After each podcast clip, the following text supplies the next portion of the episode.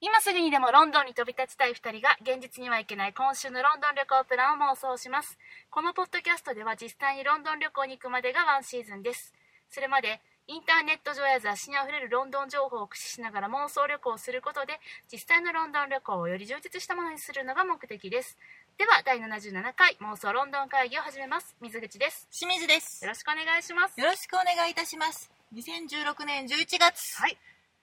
感激ラッシュ。そうですねもうめっちゃいっぱいもうなんか英国エンターテインメントがめっちゃ溢れてるもんね毎週毎週ね。そうと言いつつ、第1週目が冬物語。ちえーうんょっと私たち見逃してしまいました。すいません。はあそうなんですよちょっと行けへんかったよねね、コえントはしたんやけどねジュディ・デンチさん主演のねうん、冬物語がちょっと見逃してしまったのですが、そして先週は戦火のう。馬んよかったね戦火の馬ほんまに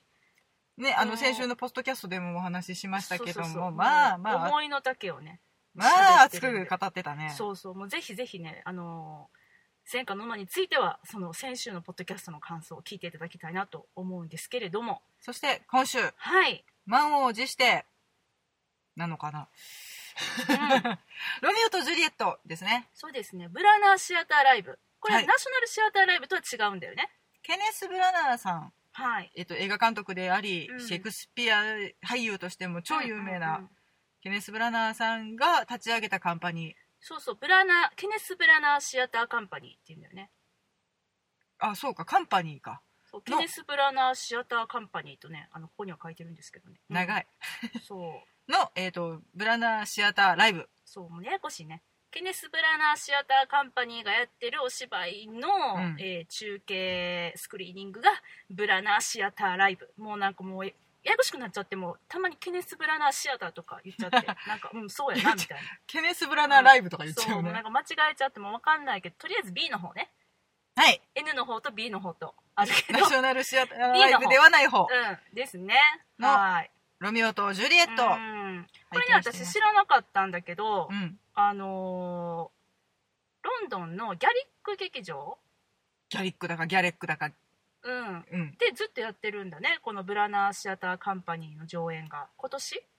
今年結構だから、えっと、1本やってうんちょっと締めて練習して、うんまた一本やってみたいな感じで、うんだからほんまになんかシェイクスピアにおけるグローブ座みたいな感じやねああそんな感じなんやろね、うんあのなんかレパートリーシステムみたいな感じで、うんうんうんでまああのオリジナルの脚本とかっていう感じではないんやと思うねんけど、うんうん冬物語と、うんうんあと今の「ロミオとジュリエット」うんあとうんう「んエンターテイナーうんうんうんうん」まあ来週公開になる予定ではありますが、はいそうですね、うん行われてらした、うん、私何も、あのー前情報を入れずにうん今日は見に行ったんだけれども、うんあのーいきなりの白黒上映でちょっとびっくりしちゃったあれねなんでやったんやろね分かんない、なんか上映前にうよくわからない若者へのインタビューから始まりん、 あのーなんかあれやろねあの Google の CM みたいなやつね、 10人ぐらいうの、んまあ年は二十歳前後かな、ね、学生かなとか思った感じだった大けど学生かな、うんいろんな個性を持ったうんうん人たちが自分について語ったり、うん恋愛とはみたいうんなうんうんうんインタビューをなんかこう脚立に持たれてそうなんかおしゃれげな感じでね喋言るうん感じだねよねそ僕はうんそんな恋愛なんかまだ知らないからさ、うんうんうんとかっていうう、うんはっちゃけたやつらの、うんインタビューがしばらく流れてね、うん、そうそうそう私ロミオとジュリエット見に来たんやんな間違ってないやんなってちょっとしばらく考え込むっていう,、そう今の何かなって私23回聞いたもんね、うんそうだからあの選手のさ戦火の馬は、うんまあ、あの悪評高きそのなんていうんですか3周回った CM っていうのがありましたけど、予告ともつかぬそうそうそうそう、あれねまあ、今回のは別に CM でもないけどそのうん冒頭の、なんていうのおまけみたいなのがめっちゃいっぱいあったねなんかまあそれそれもあるしなんかその後ロミオとジュリエットとは」みたいなそういうさ、あらすじ説明みたいなのとか、そあのと時代背景の説明とか、うんあとそのケネス・ブラナーさんがうん、この作品について語るっていうねそうそうこの作品はみたいなうん、思いついたのはねみたいな、今言うって思ったけど、まあまあ長いことう喋んりはって、それ開演前に言っちゃうって思って私はね あれちょっとずるくあったね、あれこうずるいよねうんうんでなんていうロミオとジュリエッうト、んネタバレでお送りしましょうかはいもうね どこがどうでもうええかネタバレだっちゅう知ってるやろみんなルメイとジュリエットが最後死ぬこと、言ってもうたうんそれ言っちゃうハムレットが死ぬっていうことと同じぐらいね、まあ、シェイクスピアはね誰でもねみんな大概死ぬんですもう結構みんな皆殺し的な感じやからまだ少ない方よこれ死んでる人あほんまやな結構立ってる人いっぱいおったもんな最後立ってた立ってたびっくりすうんるぐらい、いやいやいやいやそう誤解があるよ、でもまあなんといってもねこのブラナーシアターライブのこのルメとジュリエットの魅力というか売りの一つがねやっうん、ぱキャスティングですかね今回のね、今をときめくシンデレラコンビ、うん、そうねリリー・ジェームズさんと、リチャード・マーテン君、ねリリー・ジェームスちゃんはえ、うんそのシンデレラの主演やられてて、映画の、うんうんえっと、ケネス・ブラナー監督のうんシンデレラの主演シンデレラ役でね出らえれてケて、ネス・ブラナーさん映画監督もされてねもう多彩やねうんいやめっちゃ映画監督の作品の方がもう増えてきたんちゃうかな、ねえ多いよね、うん、あとだから「戦争と平和」とか今やってるんかな終わったんかな、うん映画うんえっと、ドラマドラマ NHK で放映されてた「うん戦争と平和」でナターシャやられてたりとか、ダウントンアビー出てたり、うんうんうんあと「高慢と偏見とゾイゾンビ」それね最近のあの話題作でありましたけれどもねうんうんの主演されてます、うんで、えっと、同じくう「んシンデレラ」で共演されたリチャード・マッテン君は、うんゲーム・オブ・スローンズのうねんロブ君だったんですね結構英訳めっちゃええ役私まだ3話までしか見てなくてシーズン3ぐらいまで見てくれるとロブ が出てくる出てくるじゃないもう出てる出てる3話までってめめっちゃ出てるどの役かな兄弟、えっ、と、うんあの人あの人すえっ、とショーン・ビンさんショーン・ビーンさんの息息子、子うん、のうちの一長男人あ長男かもう分かんなかったねもうね泣けるんですわほんまですすか、はいまあ、ちょっと4話以降も早く見てみようと思います シリーズ3ぐらいまで行ってほしいけどね、そうですねの、えっ、とリチャード・マッテン君うんあとうんうんさあデレク・ジャコビですよねえデレク・ジャコビさんこれ本当これも意外なキャスティングというか魔球師をね友達なのよねロミオとだからリチャーそうそド・うマッテン君とうんうんうんうんうんでリチャード・マッテン君がうん何を隠そう30歳、うんうんデレク・ジャコビうん今日はうん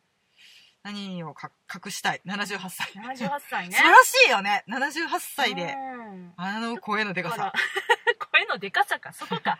いやなんて張りのあるお声って思って、すごいかっこよかったんけど、うんちょっと最初にキャスティング聞いた瞬間は、うんはあって思うまあ、大体ねこの魔球師の役っていうのはさ、まあ、ロミオの友達なわけだから、まあ、大体は同年代の人たちがやるもんねうんなんかようしゃべる調子乗りのチャキチャキしたうん男の人っていうことでやられるのが多かったかな今までそは、うだねまあちょっと何かと問題を起こしてしまう人ではあるからねなんやかんやちょっかい出すし、うんロミオとかにも、うん消しかけたりとかねそうやねそのうん両者、えっと、モンタギュー家とキャプリャット家っていううん対立してる家の争いをちょっと煽ってるところもあるようなキャラクターなのでうんうんうんうんうんそれを78歳でやられるってすごいびっくりしたけどまあまあさすがやねっまあ、ていうそうだねだから、まあ、これが初めてロミオとジュリエット見た人やったら、うんあそういう役なんかなと思うもんねそういう年齢の人がやる役なんかなってそうねなんか長老的なうんねう、んうんうんうん助言を与える人なんかなうんうんうんうんみたいな感じに見えたかもまあしそれうないやけどねまあだからイメージとしてはとてもびっくりするものではあった。うんうんうん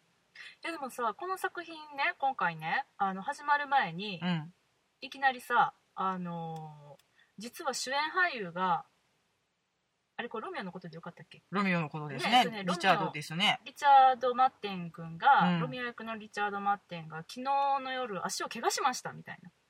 びっくりしたよね、あれ。うん、昨日の夜でけ、おとついおの夜とか。ついだかなんだかねでちょっともう今回の舞台にも立とうかどうか立てるのかちょっとわからなかったけど、うんまあ、話し合って出ることになりましたでも一部その、えっと、演出を変更していますみたいなのを さ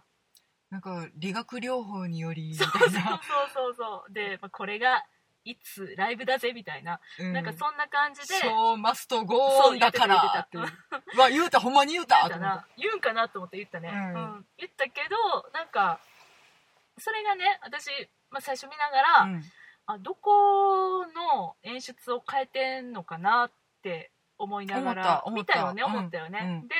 や変えるんやったらやっぱりちょっと戦いのシーンとかのアクションシーンなんやろなって思って、うんその一幕の終わりにねその魔球師王がさとあのティボルトが戦い始めちゃってみたいな、うんうでんそこにロミオも入ってきてみたいなシーンがあるじゃない、まあネタバレありやから喋るとすると、うんまあ、マキューシオとティボルドが決闘して間にロミオが入ってきてそのロミオが入ってきちゃったせいでティボルトなんかちょっと間違って刺されて死んじゃうみたいなこれティボルトじゃないんだけどまあマキューシオがねマキューシオがマキューシオの最初ね、っていうシーンがあったやん、うんで今回なんかそのシーンがあまりにあっけなかったから、うあっんけなかったよねそうなんかもうちょっと、うんいやマキューシオとティボルトもまあまあ戦うはずで、うんっうんうんていう印象があってでうもんそれをサーがやってねるえか老ら、体やからね言うても78歳うんだからかなってなんかほんまに、なんか戦いもせずに、うほんまに間違って刺されたみたいなうん処理になってて、でなんかかすっただけに見えるのに、うんうんうんうんダクダク血流して死そうんだでいよくねから、そうあそこやったんか、あそかなって思いながらでもその後にそのマキューシオが死んじゃって、うんでロミオがあのカッとなって、うんまあ一旦は逃げたけど戻ってきたティボルトとまた戦い始めちゃって、うんロミオがティボルト刺すっていうシーンあるじゃないうん、刺し殺すっていう、はいそこはそこそこやってたやんか階段バーンって飛び降りてたよそうだからえ一体どこを今わ回かあそんうないいうダンスシーンがあったのかもしれないのをカットしちゃったのかな二人の舞踏会のシーンとかなるほどっていうのは一瞬思ったああそこまあ確かにオープニングっていうかその冒頭のねうんあーそれは確かにあるかもななんか段取りを大きく変えるとか縦を変えるのであれば、うんワンシーン抜いてしまえとかうんうんうんあの踊ってなくてもできるようにうんうんうんしてしまええとかっていうのが一番楽な手段、まあ、そうだねそうだまあねまあそこのシーン鼻から踊ってるかどうかが分かんないからねまあそうやねなんか実際去年の末にちょっと関わった舞台では、うん主演の俳優の人うがん公演中っていうか稽古中にちょっと怪我してしまあってで踊れなくなってっていうのがあったんやけど、うんうんまあ、お客さんはさわかんないけどそれ再演やったから、うん初演では踊っていたあのシーンを踊っていないということは何か意味があるんじゃないとかすーご分いかなっってててる分かってるね踊ってないのは知ってんねんそうそうでもうねもう関わってるこしるとしたうんうん怪我してんとしかもいいよ、ね、思いようがないでも発表できへんからさ、うん言われへん から黙ってんねそんうだからさそのゆまあそこが、まあ、ケネス・ブラナーらしいし、うんなんか別にまあ隠す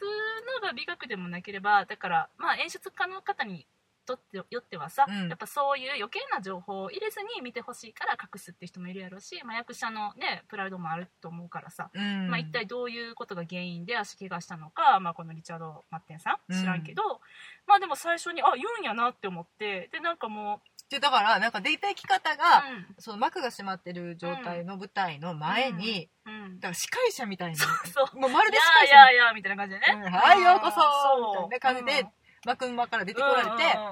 で、まあ、ようこそとで、うん実はこれこれこういう理由でうん主演俳優がって言っうんうんでうん、だから主演は主演のロミオは今日は僕がやるからうんなんてねっていうネタやと思ってて、うんうんうんそんなことはないよって、うんあの楽しんでくださいねっていう、ん温めるためのネタやと思ってたら、うんガチで怪我したんかいっていうので、いやでも私もこんなん言わんやろうと思ったからなんか温めるためのネタじゃないにしても私はなんか、せ壮大なる振りなんかなと思ってこれ自身この言ってることがね、うんいやまさかそんなこと言わへんやろと思いながら見てたからなんかそれに関わる何かこう演出とかストーリー上の仕掛けが出てくんのかなって思ったぐらいやってでも一幕普通に終わったからあれ普通 あほんまに怪我したってことを伝えに来ただけやったんかなってちょっとあれがね気になっちゃった、だからほんまに、えっとライブビューイングっていう形でうんうん配信そうだねされてたから、それのご挨拶うんうんうんでどうせ出るつもりやっあーたからっそうかていうとこそうろで言っちゃったんかかなとかでうもんまあ見てて普通にうん何かが明らかおかしいなとかここで無理してるなとかっていうことは一切感じなかっ たから、ロミオが杖ついてるとかねそういうんじゃなかったなもんんかね杖率高ってなるか らなるよね。なるよね。うん。まあまあまあまあ、ちょっとね、それがね、うんあの、まあ本編と関係ないんやけど、うん結構なんか気になったなってまあまあ思っちゃいしかもすうんね2日前とかやからその前の日をどうされてたのかが分いかやるでも悩んだやろねこれだってさもう中継する日は決まってて、うん収録の日も分かってて、うんでそのまあ何箇所であのどのぐらいの規模でやったのか知らんけどうん当時ね、まあ、今回はその録画映像を見てるだけやから、うんまあ、今更さチケット払い戻しできへんししかもやっぱりこのリチャード君を見たいがために、うんみんなスクリーニングのチケット買ってじょうそういう状態でさ、うんはい今日代役ですとかなったらさえらいことやもんねってなって、うんさすがにねそれ代役文化が認められてるとはいえさどういう感じやろうとで思って怪我して、うんその次の日はほんまに休演したかもね、救援したかケネス・ブラナーが大役に立ったかで でもケネス・ブラナーぐらいしか立てないよねと思うのよねでそんなそこまでさ大きいカンパニーではないからあのーでそれこそキンキーブーツはさ、うん第1チャーリー第2チャーリー第3ぐらいまで行ってたけど控えがね、うんいっぱい、うんそうそうあそのうそう2つ3つの役をできるようにうんうん練習をされてる方々やから大丈夫やとは思うねんけど、ん今回そういう形ではしてなさそうだなと思った時に、いや前日のことを考えると一番怖いなと思ってうん、うんそうやねでも明日のために無理させたらあかんとかっていう話し合いがね多えいや分、もうなんかそういうの想像してだから、うんほんまそれこそ余計なことを最初に言ってくれたもんやから、うん一幕割とそんなことをずっと考えながら見ちゃってそれから新しい段取りでぶっつけかとかいろいろねいやもう私いろいろ考えてもなんかバルコニーのさ演出がさ、うん今回まあバルコニーやけどさ別にあの2階じゃなくて1階のベタなところにあったじゃないちょっと高い 2, 二段高いぐらい階段2段分ぐらいかな手届いてたし、うんいやもう普通になんか注視できるでっていう高さやけど、まあ、絶対触れ合わないみたいな設定にしてたけどね。もう私はすごいもうなんかなんていうの考え込んじゃって、うんひょっとしてこのバルコニーは本来ならば2階の高さに設置されていたものをロミオの足の声を考慮して1階よろしてるいやそんなことないと か乗ってないから一回も登るシーンをなくしたのかとかそんなこといろいろ考えちゃったあの回り込んで出てきてたかうーんそうだら、うね、ん、いや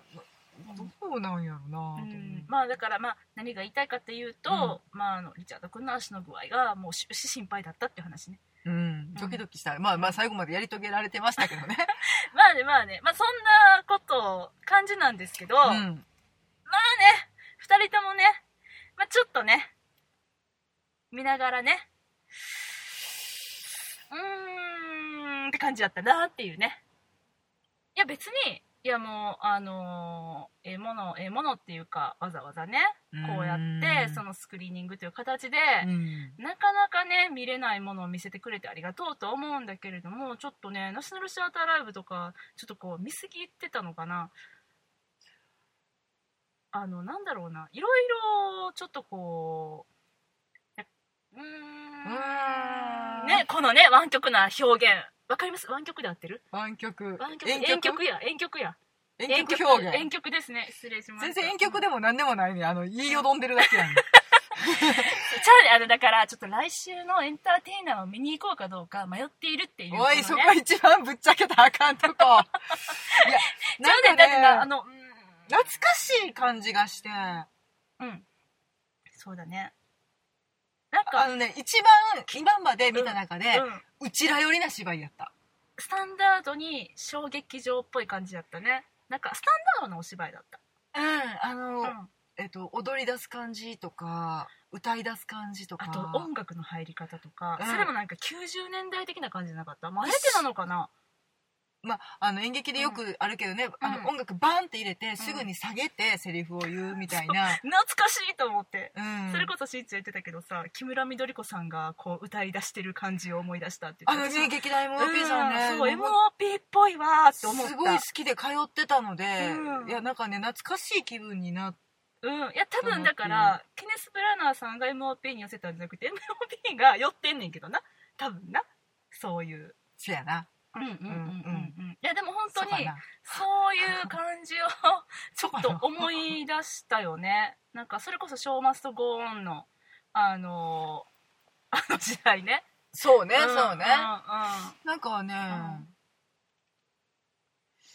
そのいやさいさっき言ってたけどうんうさ、その映像が白黒だったのよね、んうん、もうなーまあえっとうんその冒舞台頭のうんケネス・ブラナーさんのコメントで、50年代の1950年代そうそうそうあのフィルムノワールうんを意識して作ってら、うん作ったっていうふうにおっしゃってたから、うんうんうんうんもうその時代の映画の感じうん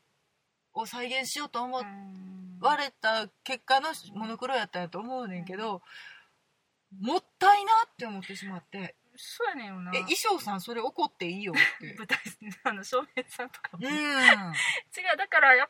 なんかなんで白黒にしたんだろうだってね白黒映画やったら白黒映画フィルム用のメイクだったりとか衣装だったりとかっていう考え方をするわけじゃない、まあだってそれしかできない時代に撮られてるからやねし、やし何かその、えっと、印刷物を作る時でも、んあの仕事でねうんカメラマンさんと話す時、カメラマンじゃないメイクさんと話す時に、うえっと、仕上がりはカラーそれとも一色って聞かれるもん、んねそりゃそうだうん、で白黒やったらメイクの方法も変わるからみたいなことは言われたりしてたからあの見せ方がね変わるそうそうそう色で見せるのか濃今淡回で見せるのかっていんうだこかとらと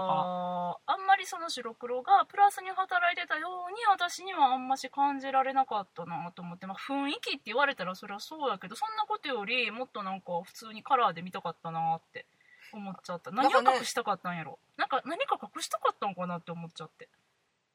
いやでうもんそのジュリエットの衣装が多分白やったっていうことは分かんねんけど、うんあとの女性がすごく綺麗な衣装を着てはるのも色が見えないし、なんかしかもなんかその白黒フィルムで撮った時って、うんなんとなく色って分からへんうんなんかその会長の感じがまた違うのかななんとなうくんなんか、いや合ってるかどうかは分からへんねんけど、うんうんイメージが湧くねんけど今回デジタルで白黒にしましたみたいなうん印象を受けてしまって、うんえもったいないなと思ってだからこの床の材質はうん何やったんやろうとか、うんこのカーテンは何色やったんやろうとかっていうのがそうね実際に劇場にいるお客さんには見えてるのに、うんで、えっと舞台美術家さんなりうん照明家さんなりはそれを見せようとして芝居を作ってはるのうに、んそれがまあねが画面一個通したら見えなくなっちゃうのは悲しいなと思ってそうやねあとなんか奥行きもなんかちょっと消えちゃってた気がしてなんかペタッとしてたなと思っ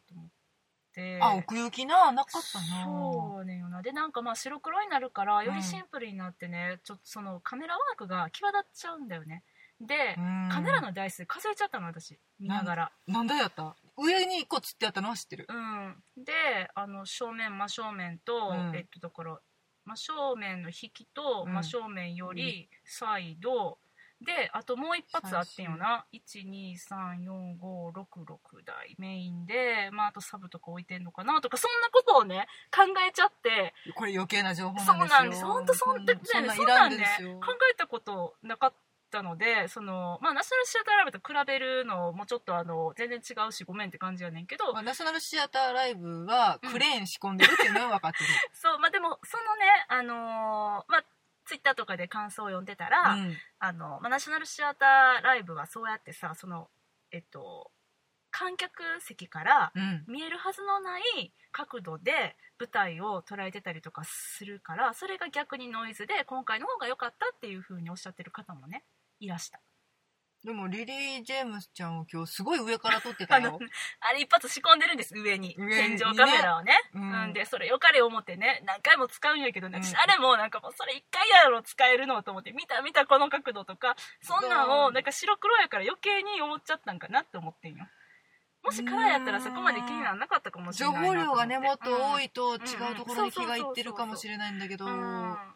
シンプルゆえに、まあ、舞台装置もそこまで複雑なものではなかったしそうなのよね本当にねザ小劇場って感じの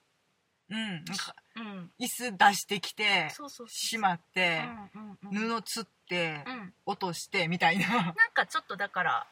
あの本当にスタンダードな劇場っていうあのお芝居っていうイメージかなそうねトリッキーなことももうほとんどなく、うんうんうんあそれはそれでね全然ねあの好きなんだよいねやいいだからなんかちょっともう豪華さにかけるとかそんなことはも うそん楽しなませてクリアみたいなそんなのでと思わないんだけども、うんなんかちょっとね白黒の余波かしらねそんなのかなうんなんかその辺でちょっとね出だしから不入音ってなっちゃったのでまあ、そうだねあとはねまあ私の印象に残ったところを言うと、魔球潮がねはいずっと杖ついてたでしょさあがねサーマサーデレク・ジャコビさんはい演じる魔球潮が、はでえっとティボルトがイチャモンつけてきてさ、うんほんじゃこっちもやったろうじゃんけって言ってさーって仕込み杖はい あのあれ紳士のたしなみですからが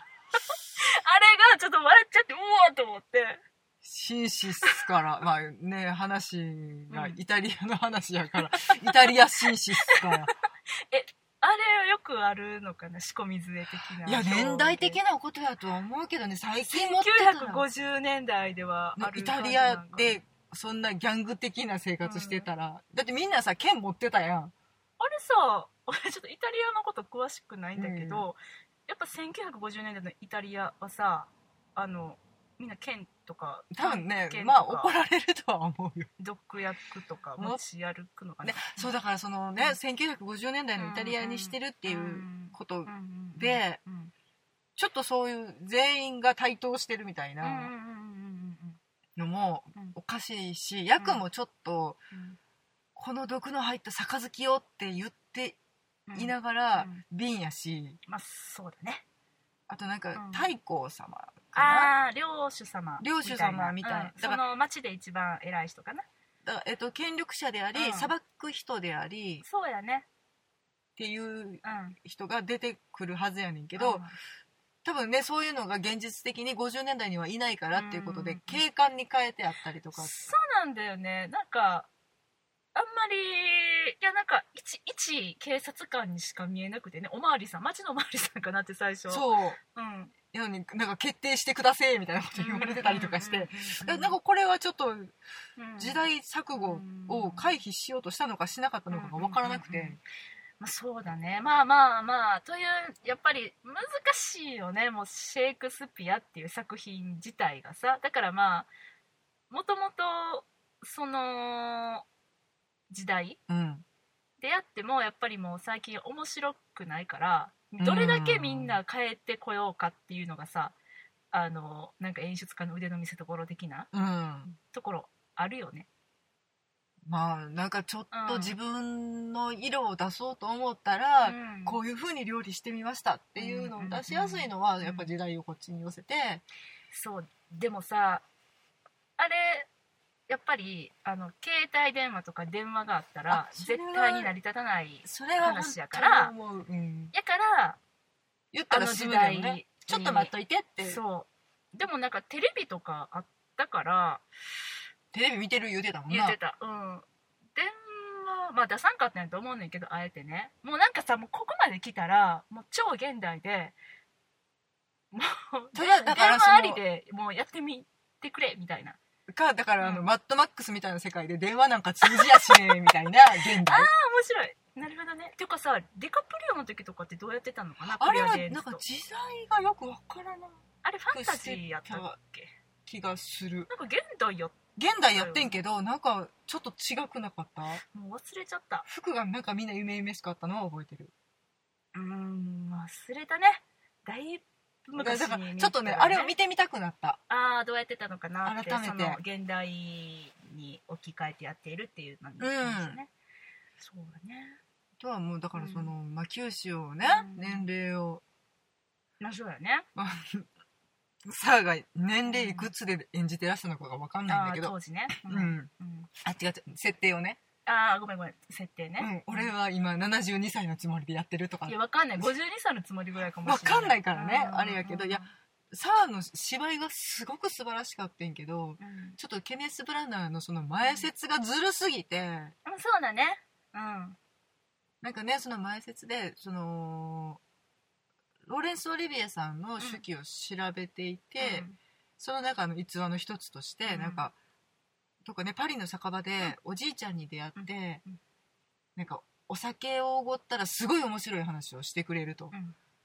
で延々お酒飲ましてうん話してもらってうん楽しんで、ででも名前も聞かずにその、おじさんは帰っていっちゃったんだねもうねお家もないようなうんうんホームレスみたういんな人、うんでその人が帰ってしまってで後でウェイターに「あの人の名前なんて言うの?」って言ったら「オスカー・ワイルドだよ」うんいう話をがね今回のヒントになってるんだって聞いて、うんでそこでうんデレク・ジャコビさんを見てしまうと、んもうオスカー・ワイルドにしか見えそなういよのよねねだからそういう役割のそうだからもう大賢者みたいそうなそうそうだよね死の巨人としてのうんうん立場になってしまってもうそしたらもう勝手に投げてくんのよね、うんうんやしちょっとその役の比重うがんちょっと大きすぎてそこだけそんだけいっぱいすなんかこっちとしては背景が勝手に見えてう、んロミオとジュリエットがまあまあ薄いというあかあそうやだねからすごいアンバランスにちょっと私は感じちゃったなだっていうロミそういう感じ、うん主役のはずのロミオうがんなんかその、まあ、九州のシーンに関してはうんもう監修の一人になってるというか、そうだねそうだねさーって弾いてたよね、うんでもデレクの時間ですってなってたよね、だってそうだからデレコさんのこう語りっていうか喋りうんべしゃり的なね、うんが始まったら、うんよっしゃ聞こうかみたいな、うん何を喋ってくれるのかねみたいなでもみんな聞いてたからさそそのうなんか米朝師匠みたい そんなな感じそんな感じあの板の上の、うんもうロミオもあとベン・フォーリオも、うんもう聞いてこうやって聞いてたからさ、うんあいいんやなってここ今楽しいお話聞く時間なんやみでたいなあのすげえお芝居を間近で見て学ぶ時間そうそうになってそうたそかうらお歌もね、うん楽しそうに歌い踊ってはってもうそれは素晴らしいねんけど、いやなんかねちょっとそれがあのロミオとジュリエットファミリーからなんかうんちょっと浮いてた気がしたなって勝手に思っちゃったんだよねであのそっからロミオとジュリエットのシーンになると、なんかまたちょっと温度差が、そうやうね、ん、観客の熱しかももまあ最初に死んじゃうからさそうだね一幕で一幕ね死んじゃうからまあ2幕は2幕でなんかまあ楽しく見れたけど、うんうんでこうあー今から1時間もう出れこれへんにやって思いながら見ちゃったしっまあねっていうのもね、うんうんうんなんか後の1時間が寂しかったがゆえにこんな感想を抱いてしまったのかどうかわかんないんだけどいやまあ全てがデレクさんのせいじゃないですよあいやもうそりゃデそうですよデレクはね、うん超かっこよかったからまあでもなんていうかなちょっとそのえっと劇団っぽさっていうかうんっていうのはすごい感じたなって思ったそのこの演目のために、うんあのいろんなところから集められてきた人たちっていうかそのケネス・ブラナーさんのもとに集いし仲間たちをみたいなそうやね、うんなんかうん他の,、えっと、その主役のお三人とかではないうん方たちは「冬物語」にも出てらっしゃったり「まあエンターテインメント」にも出てはんのかにゃうん、わかんないけど、なんかそう同じチームで1年間動いてきたみたいな感じはすごくしたから、そうようね、うんんなんかねそういうのはななんかこうあ劇団だね劇団っていいよねって いうなんて言ったらいいの劇団っていいよしかねもそのさ劇場で毎回やってるわけやから、なんかお客さん的にもさそれこそなんか松竹座行ったら毎回、ああそうねうん何月は誰々のこれやってるよみたいな玉感三じの郎様いらっしゃいますそうとかそうそうそうそうねそうそうそのなんかちょっとファミリー感じゃないけど、うんなんかだから、えっとまあ、今回はこれしか見てないけど、うんあの何本ぐらいで56本やってたんだっけね確かちゃうかったっけ4本かな4本なんかとにかく何本かそのやってて、うんでそれをその毎回見に行くうんでまたおなじみのメンツが出てたりとかっていうそういう楽しみ方きっとお客さんできてたんやろうなっていうう。んうんうんうんでまあ毎回かは分からんけど、まあ、ケネス・ブラナーさんもちょっとこうね前説とかで顔出 してたり今回だけかな特別かなあれやはっぱブラナーシアターライブへようこそみたいな感じだスったクかリなーニングやからかかななうん、でもきっとなんか劇場のさ片隅ロビーにいたりとかあの客席の後ろにいたりとかなんかそんな感じでちょっとこう劇団らしさを味わえるじゃないけどなんか日本にはないからさこの劇場に行ったら絶対この劇団の人たちに会えるっていうこの大きさのがないっていうかそれ劇団四季とかはあるけどそういうことになってしまうのかななんかねそういう意味でねあのなんかそんなのを感じたよっていう話、まあなんかあのーもうちょっとうんなんていうのすごくえなんなんて言ったらいいか意外とうんアットホームやったっていう、あそうねそこううんん、そこうんアットホームうんだねでしたねそうやだからアットホームやねんからなんかちょっとちょっと気取んのやめようそうややね気取ってたやろめ っちゃ可愛いめっちゃめっちゃ指さしてこっち寄ってきたけどいや気取ってはんねんけどだスブラナーさんがちょっとそれがねちょっとね鼻についたなって私は、もう一個近いところでうん、っ味わいたかったなって、そうね、うん、いやイケイケもいうちらょっっとしゃるなと思いましたうんもうちょっとお茶の間感があったうんら、そうだねもう一つ好きになれたのにななんて、うんなんかで本当ねいらん処理いらんかったよねあの白黒とかねあれはな余計やったなもうだしなんかシネスコープでやってたでしょあサイズがサイズ16対9うんじゃなくてやっぱり舞台さ間口もっと上下あんだからさみたいな,、うんなんかそういうのもいろいろ思っちゃってなんか舞台を舞台のままそのまま見たかったなっていうそやなそういう感想ですだそうですまあまあちょっとエンターテイナあうーをん、行くかどうかはうん、後で相談しようか、後で相談しますねはいはいそんな感じでも結構ええ時間になってきたんじゃない